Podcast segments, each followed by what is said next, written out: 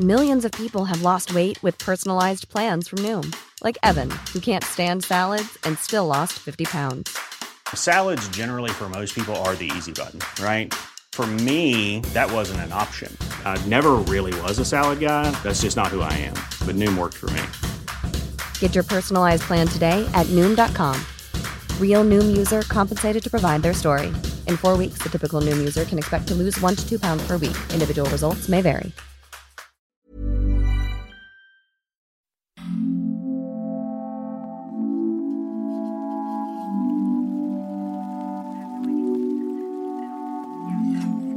On devait être en janvier 2020.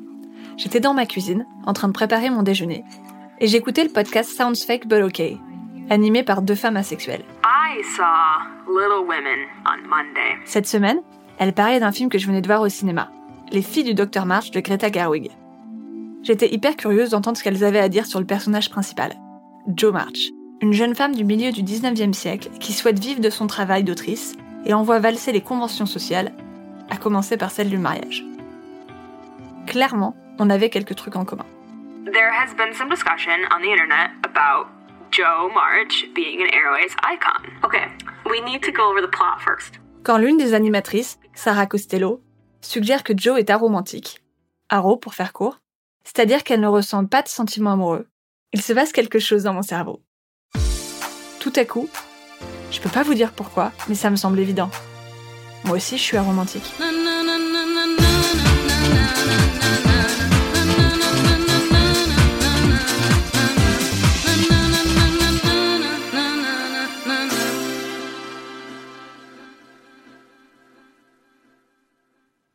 Ça fait des années que je connais le concept d'aromantisme.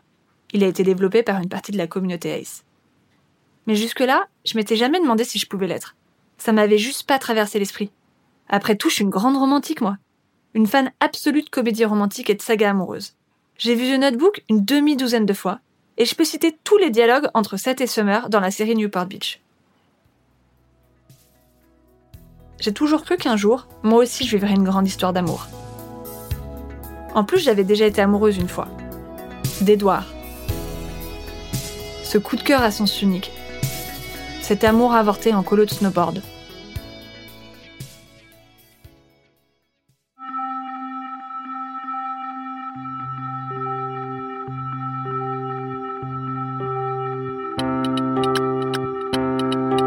Pendant plus de 15 ans, à chaque fois que je me lamentais d'être intéressée par personne, de pas réussir à tomber amoureuse, le souvenir de cette amourette me rassurait.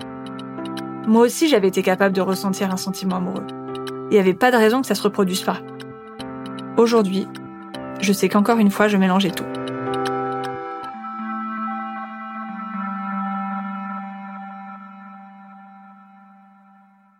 Quand j'ai décidé de faire ce podcast, je suis allée demander à mes amis et à ma sœur comment elles définissent ce fameux sentiment. Qu'est-ce qu'on ressent quand on tombe amoureuse? J'ai commencé par ma sœur. Ces, ces états de d'excitation et j'ai le terme en anglais de exhilaration, tu vois, qui qui va avec euh, avec le fait de, de rencontrer, d'embrasser quelqu'un qui, qui te plaît pour la première fois, où t'as littéralement tout ton corps qui tu vois, tu sens ton, cœur qui, fait un bond d'un coup, qui se retrouve dans ta gorge et où tu sais pas ce qui se passe, mais où, mais où l'inconnu est aussi assez agréable, tu vois. Et je me dis, je, je connais pas d'autres euh, d'autres choses dans la vie qui, tu vois, qui puissent t'apporter ça. Clairement, j'ai jamais ressenti un truc comme ça dans ma vie. Mais être excitée, ça je connais. Ça m'arrive par exemple quand je me fais un nouveau ou une nouvelle amie. Et ça m'arrivait quand j'allais à des rencarts et que je me demandais si ça allait bien se passer, si ça pouvait être le début de quelque chose. J'avais le cœur qui s'emballait un peu. Mais pour ma sœur, le sentiment romantique, c'est plus que de l'excitation. Il y a le manque déjà. Quand la personne elle est partie depuis 10 minutes, euh, t'aimerais juste être encore avec? Est-ce que, est que, est que tu te lasses de sa présence? Est-ce que c'est compliqué d'être loin?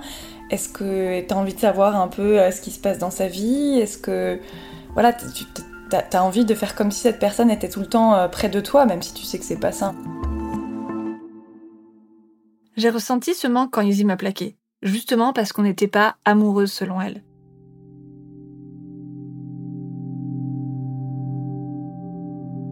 Après quatre mois à passer toutes nos journées ensemble, j'arrivais pas à imaginer ma vie sans elle. Est-ce que je pourrais toujours lui écrire quand je regarderais une de nos séries préférées? Quand je verrais un truc rigolo qu'elle seule pourrait comprendre? Quand quelque chose, n'importe quoi, me ferait penser à elle? Mais je ressens aussi ce manque quand je me sépare de potes. Par exemple après avoir passé des vacances ensemble. Je me demande comment elle et ils vont. J'ai envie de continuer à leur parler tout le temps, de leur raconter comment je me sens, de savoir comment s'est passé tel rendez-vous dont ils m'ont parlé.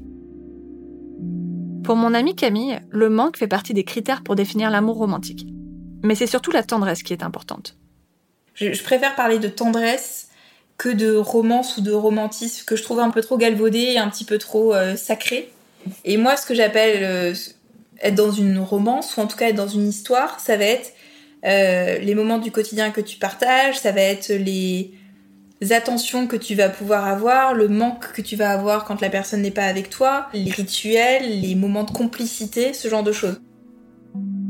En colloque avec un ou une amie, est-ce qu'on ne pourrait pas aussi développer cette même tendresse?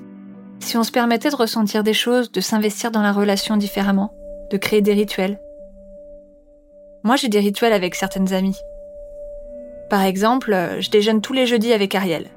Et quand Astir vient me voir à Paris, on se fait des soirées ravioles. Ça a rien d'extraordinaire, c'est vrai, mais c'est justement ce que j'adore. On a nos habitudes, notre petit train-train. Tu me dis, on pourrait vivre ensemble, on pourrait faire ci, on pourrait faire ça. La romance, c'est. J'ai besoin de le faire en fait. Ça devient un besoin vital. C'est-à-dire que de ne plus partager ma vie avec cette personne, ne pas être avec cette personne au quotidien, ne pas pouvoir euh, lui raconter toutes mes peines, toutes mes tristesses, c'est un truc qui te ronge de l'intérieur qui, te, qui fait que tu ne te sens pas complet tant que tu ne vis pas ces moments-là. Plus j'écoute mes amis définir le sentiment romantique, et plus j'ai l'impression qu'elles décrivent une sorte d'amitié intense. Mais pour Aurore Vincenti, notre linguiste formée en sexologie, l'amour romantique a un côté corporel que l'amitié n'a généralement pas. si tu arrives dans une pièce et qu'il y a plein de gens, tu n'iras pas vers tout le monde. Il y aura des gens vers lesquels tu iras plus spontanément. Et à quel endroit ça se passe euh, Je ne le sais pas.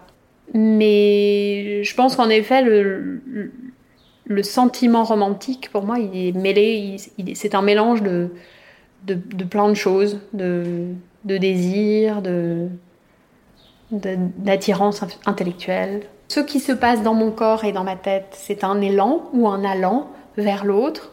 Ça noie le fond de mes yeux, ça monte dans mon cœur, je le sens, je le sens dans mon visage, dans mes mains, dans, tout mon corps. Après, il y a aussi certainement un, rapport optique, visuel aux choses, olfactif. Moi, je, pense que c'est par l'odeur, mais, parce que j'ai ce rapport au corps qui est, qui est important pour moi. C'est marrant, j'ai déjà ressenti cette attirance physique, avec Automne ou Teddy notamment. Mais j'avais juste l'impression qu'on vivait une amitié unique, différente de celle que j'avais avec d'autres. Et il n'y avait pas de mots pour décrire ce type de relation. C'est peut-être ça la spécificité de la relation forte. C'est une relation singulière. Qu'elle soit amoureuse ou amicale, c'est qu'elle ne ressemble à rien d'autre et que même peut-être elle a du mal à entrer dans une case et dans une dénomination. Aurore Vincenti trouve ça beau qu'on n'ait pas de mots précis pour définir nos relations. Qu'on soit obligé de prendre le temps de présenter leurs subtilités. Moi, parfois, ça me frustre. J'ai l'impression qu'il manque des mots, et que d'autres sont incorrects, restrictifs. Par exemple le mot amoureux. Pourquoi on pourrait être amoureux, c'est-à-dire en amour, que dans le cadre d'un sentiment romantique? Comme si l'amour était réservé à la romance, ou que l'amour familial ou amical comptait moins.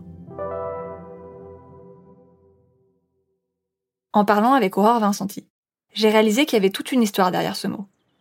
Dans un premier temps, le mot amoureux a signifié non pas euh, celui qui aime, mais celui qui est aimable, voilà, est amoureux quelqu'un qui est euh, charmant, euh, qui est aimable, tout simplement. Et puis ensuite, il y a eu l'idée que c'était quelqu'un de cordial, d'amical, de bienveillant. Ça, c'est 14e, 15e siècle. Et jusqu'au 18e, on relève encore des occurrences de amoureux pour amis.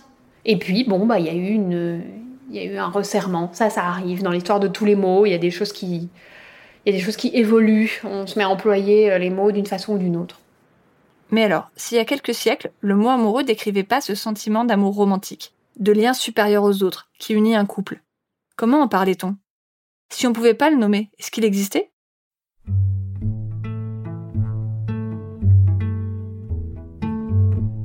Pour la journaliste Clémentine Gallo, qui a coécrit l'essai La charge sexuelle et va sortir prochainement un livre sur la place des célibataires dans notre société, l'amour romantique a toujours existé, mais n'avait pas la même forme qu'aujourd'hui. Historiquement, euh, le couple et l'amour n'ont pas toujours été associés, hein, puisque euh, la famille et donc le couple euh, ont surtout longtemps existé pour transmettre du patrimoine et des alliances, et aussi pour encourager la procréation. Dans le passé, les mariages étaient arrangés, et donc généralement sans amour, sans sentiment romantique. À l'origine, c'est pas du tout ça qui fonde en tout cas les couples. Il pouvait y en avoir, mais c'était pas ça qui décidait une union, quoi. Ça pouvait être la conséquence d'une union. L'amour romantique avait plutôt sa place hors mariage mais il n'était pas aussi valorisé qu'aujourd'hui. Il prenait pas la même forme, et surtout, c'était pas un objectif de vie. Au Moyen Âge, par exemple, l'amour romantique aboutissait pas nécessairement à la formation d'un couple ou de relations sexuelles. C'est ce qu'on découvre dans les romans courtois. Dans ces écrits du XIe et XIIe siècle, des chevaliers cherchent à prouver leur amour à des dames mariées par leur exploit, notamment lors de tournois. Hors de question donc de se rapprocher physiquement. Pour ça, il y a des femmes de moindre rang. Ou même de se mettre en couple. Il s'agissait surtout d'impressionner. Comme dans le film Chevalier, une de mes rom-coms préférées, mais sans le côté sexe donc. Mais alors, quand est-ce qu'on est passé à cette idée que l'amour romantique se vit dans le cadre d'un couple sexuel et qu'il est la clé du bonheur? Dans sa BD Les sentiments du prince Charles, l'autrice suédoise Liv Stromkist parle d'une théorie que je trouve fascinante, celle de Randall Collins, un sociologue américain. Selon lui, le sentiment amoureux naîtrait notamment de la liberté de choisir son partenaire. Cette liberté, elle apparaît vraiment à la fin du 19e siècle. L'avènement de l'industrialisation et de l'urbanisation ébranle l'organisation de la société.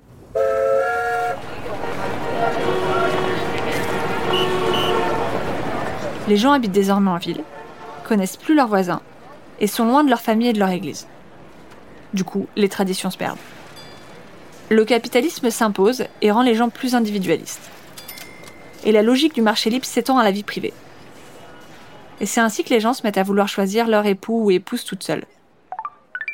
C'est sympa la liberté, mais c'est aussi stressant. Comment choisir la bonne personne? Comment s'assurer d'être heureux ensemble?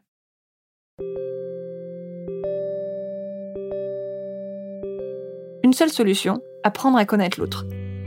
Découvrir sa personnalité, son caractère, ses intérêts. Parler de l'avenir, discuter de la vie qu'on veut, de ce qu'on attend de son partenaire. Pour Collins, ce sont ces discussions, ces tractations, et les peurs et les incertitudes qui accompagnent la recherche du ou de la partenaire idéal, qui génèrent des sentiments romantiques. Puisque la loi du marché s'applique désormais à tous les aspects de la vie, l'autre est libre de partir. Et la peur de son potentiel départ crée de l'insécurité et rend les relations plus intenses. En un mot, drama Selon Collins, le sentiment amoureux existe aussi parce que les deux personnes amoureuses entretiennent son existence, parce qu'elles mettent en place des rituels pour le formaliser et le célébrer, genre se donner des surnoms ridicules. Chouchou, t'as pas vu mes clés? Loulou, je t'ai apporté quelque chose. Chatounet Bébé, je trouve plus les boutoirs. Ma puce, mon cœur, en fait, pour Collins, le couple amoureux, c'est un peu comme une religion, mais qui compterait que deux membres. Et on pense que le couple, comme la religion, va nous permettre d'illuminer notre quotidien, de trouver un sens à notre vie, d'atteindre le bonheur.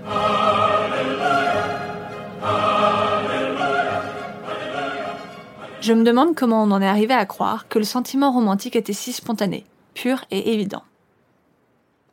Pour Aurore Vincenti, c'est lié à l'apparition du roman moderne, à la fin du XVIIe siècle, après le succès de La Princesse de Clèves Je pense que le, roman, la romance, a fait que la langue euh, de l'amour, de la, de la relation amoureuse, romantique en particulier, euh, s'est déployée. C'est-à-dire qu'on est passé du, il, y a, tout un, il y a tout un jargon biblique hein, et religieux. Ça, il y a eu euh, de la littérature là-dessus, mais à partir du moment où on s'est mis à écrire des romans et de la poésie, bah, il a fallu déployer euh, tout, tout un vocabulaire qui, en effet, s'est concentré euh, autour de la question amoureuse. En même temps, je comprends bien pourquoi la littérature laisse une telle place aux histoires de rencontres romantiques, d'amour impossible. Ça fait vivre de grandes émotions, ça exalte, ça transporte, et ça fait vendre. En fait, on est. C'est merveilleux et à la fois terrifiant à quel point on, est perméable, nous humains, euh, aux fictions, aux, histoires qu'on invente. C'est dingue. Les récits sont tellement puissants qu'ils arrivent à se faire passer pour des discours objectifs ou pour de la nature. Pour de... C'est la nature, tout le monde fait ça. Bref, c'est la répétition qui a fini par nous convaincre que vivre une histoire d'amour à deux était si naturel. L'idée qui est communément répandue aujourd'hui, selon laquelle on va se réaliser individuellement à travers le couple, euh, c'est une idée euh, qui est euh, américaine, qui voit le jour après la Seconde Guerre mondiale et qui ensuite va se propager en Europe.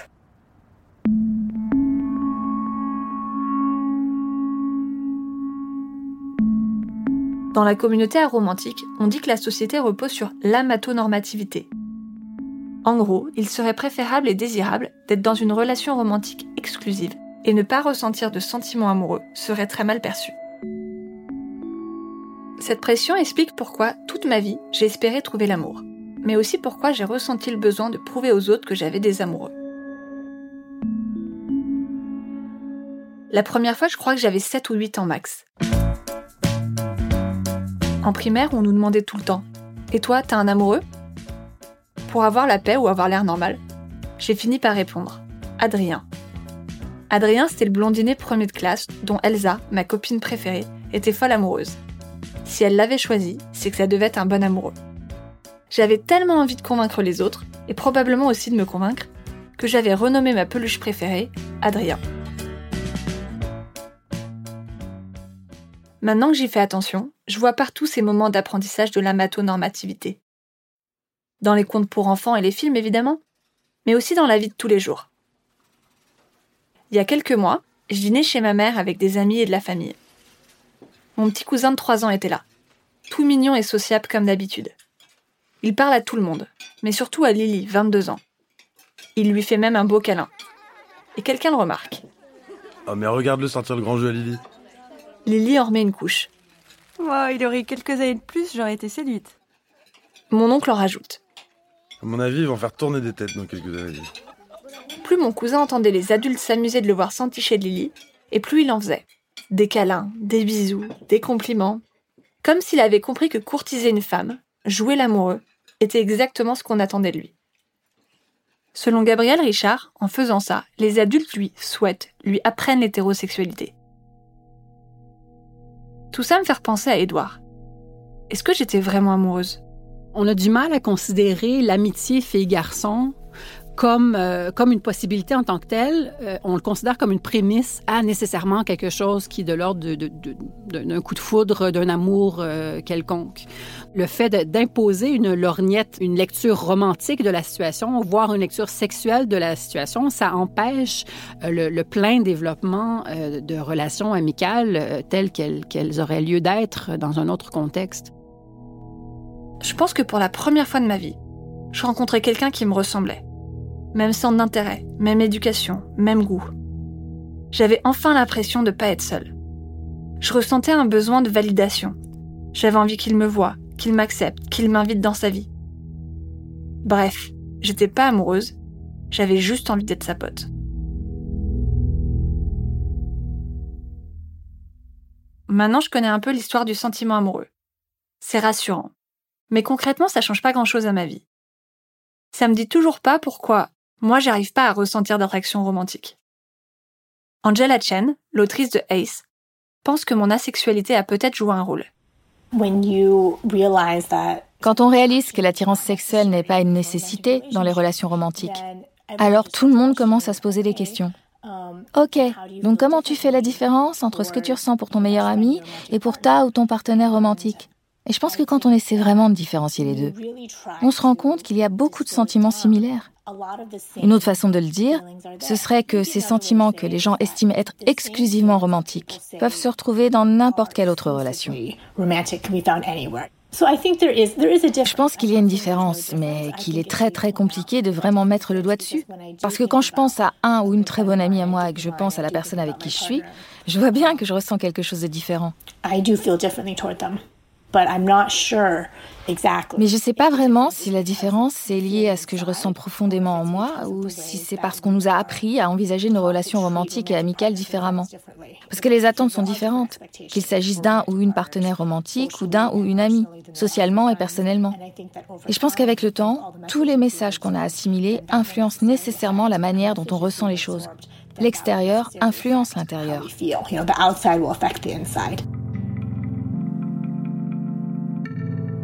Et si la différence avec l'amitié n'était qu'une question d'intention? Si c'était qu'une question de place qu'on laisse aux autres? Pour Aurore Vincenti, cette question de place laissée à l'autre est cruciale. On peut côtoyer quelqu'un pendant un moment et puis, pour, pour des raisons amicales, professionnelles, puis tout à coup se mettre à regarder cette personne autrement, parce qu'il y a de l'espace, parce qu'il y a de la place pour ça. Je pense qu'on est capable de créer plein de choses, de créer des sentiments et des émotions. Quand on se met à l'écoute de ce qu'on ressent, bah, tout peut s'ouvrir, se déployer, et on peut euh, ressentir des choses pour certaines personnes qu'on n'imaginait pas. Et donc, est-ce qu'on les crée nous-mêmes ou est-ce que ça vient à nous? Ça, euh, je pense que c'est peut-être un petit peu des deux, mais il n'y a pas de jugement à poser là-dessus, que ce soit une création ou que ça vienne de nous qu'on suscite ça, qu'on sollicite ça au fond de nous, ou que ça nous vienne, pourquoi euh, faire la différence entre les deux? J'aime bien cette idée. Elle laisse la porte ouverte à plein de possibilités. Peut-être qu'un jour ça me tombera dessus. Peut-être qu'un jour je rencontrerai la bonne personne.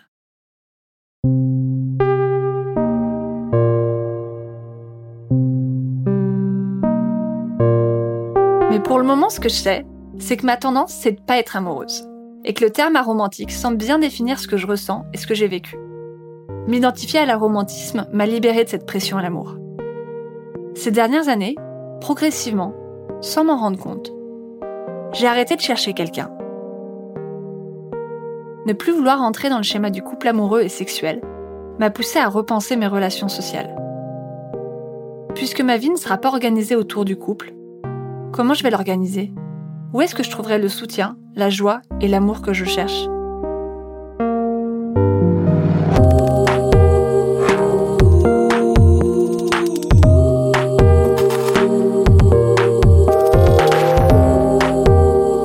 Free From Desire est une série de Paradiso Média, écrite et racontée par Aline Laurent Maillard. Avec la participation d'Aurore Vincenti, Clémentine Gallo, Gabriel Richard, Angela Chen, Aurore Maillard et Camille Rapp. Suzanne Collin est productrice. Théo Albaric a réalisé, monté et mixé les épisodes. Louis Daboussi est directeur éditorial. Claire Français est chargée de production. Lucine Dorso est assistante de production. Le doublage est de Judith D'Aleazo et Jérôme Sandlar. La musique a été composée par Delide. Lorenzo Benedetti et Benoît Dunègre sont producteurs délégués.